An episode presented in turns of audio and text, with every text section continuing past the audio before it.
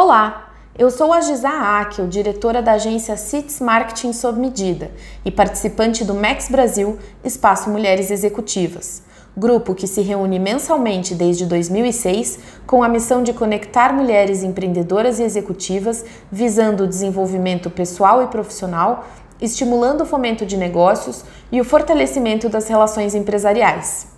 Seja bem-vinda a mais uma edição do podcast Max Brasil, que objetiva tornar o rico conteúdo deste grupo ainda mais acessível às rotinas aceleradas de suas participantes.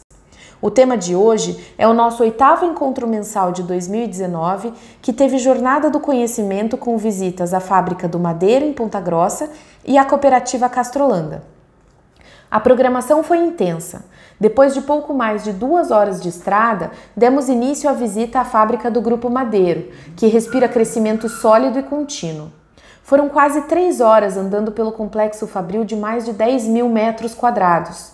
Com a terceira etapa de crescimento recém-concluída e a quarta etapa com previsão de conclusão em 2020, a fábrica já conta com mais de 400 funcionários.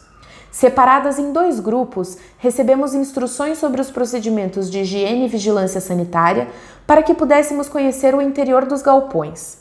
Fomos devidamente paramentadas com macacões, toucas, luvas e botas.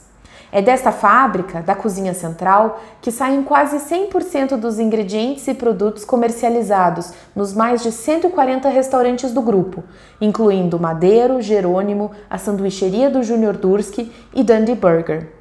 A planta instalada em um terreno na zona industrial de Ponta Grossa engloba o setor de hambúrgueres e empanados, panificação, molhos, sobremesas, embutidos e defumados, armazém de secos e câmaras frias. E o que surpreende é a quantidade de gente. Gente e processos muito bem definidos, mas altamente manuais. São raras as exceções em que observamos a automatização de processos e o uso de pessoas apenas para acionar botões ou controlar equipamentos. Os pãezinhos famosos do grupo são porcionados e sovados manualmente. Os molhos misturados e equilibrados manualmente. As caldas e massas também, bem como os processos de pré-cocção. É uma fábrica cheia de gente e cheia de vida. Em reposicionamento recente da marca, o Grupo Madeiro mudou seu slogan de melhor hambúrguer do mundo para o hambúrguer do Madeiro faz o mundo melhor.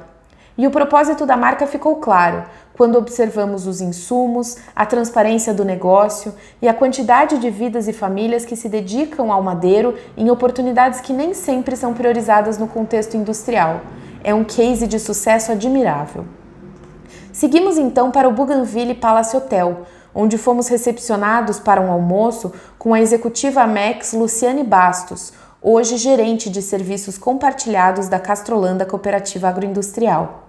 O delicioso buffet do restaurante contava com iguarias dos cooperados, como carré de cordeiro, uma mesa de antipastos com embutidos locais e pratos deliciosos com cortes suínos. Logo após o almoço, fomos oficialmente apresentadas a magnitude da Castrolanda, contada nas palavras de William Berenbauman. Uma história de encher os olhos do Paraná de orgulho, que encontra no cooperativismo uma maneira de desenvolver uma região e preservar a cultura dos imigrantes holandeses que ali se estabeleceram. Os números são impressionantes e o crescimento avassalador. Desde 2017, a cooperativa somou forças à Frisia e Capal para consolidar a Union em um esforço de intercooperação. A parte das conquistas do grupo e da sua gestão de qualidade total, também pudemos conhecer o projeto Mulher Cooperativista de Castrolanda, apresentado por duas de suas lideranças. A iniciativa que nasceu em 2009 ganhou corpo com as participações na Agroleite de 2011 e Helicop de 2013 mas ganhou asas com o Programa de Desenvolvimento de Líderes iniciado em 2012. Foi a partir de então que o grupo passou a atuar de maneira mais organizada e planejada, atuando em diversos projetos e iniciativas que têm como principais objetivos a realização de ações sociais, a manutenção das jovens gerações no campo, a conscientização, educação e desenvolvimento de mulheres e carreiras no mercado agrícola consolidando a mensagem que é o slogan da marca de que cooperar é transformar.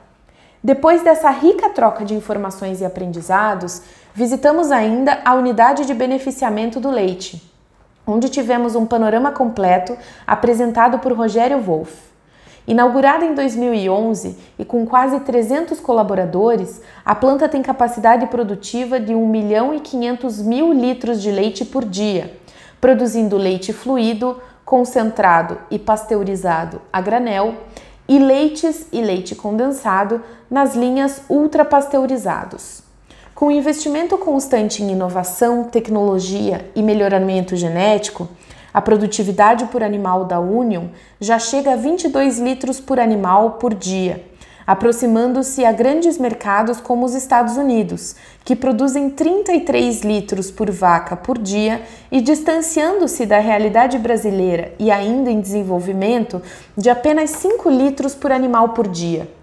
Em um claro contraste à visita que fizemos mais cedo, uma vez que adentramos a fábrica, percebemos a evolução dos processos, o controle preciso de maquinário e a tecnologia envolvida para envasar um produto sensível como leite.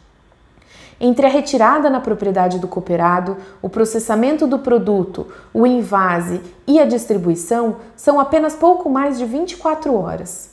Para testarmos a qualidade dos produtos, fomos presenteadas ainda com uma gama variada de produtos da marca, que certamente tornaram a visita ainda mais saborosa.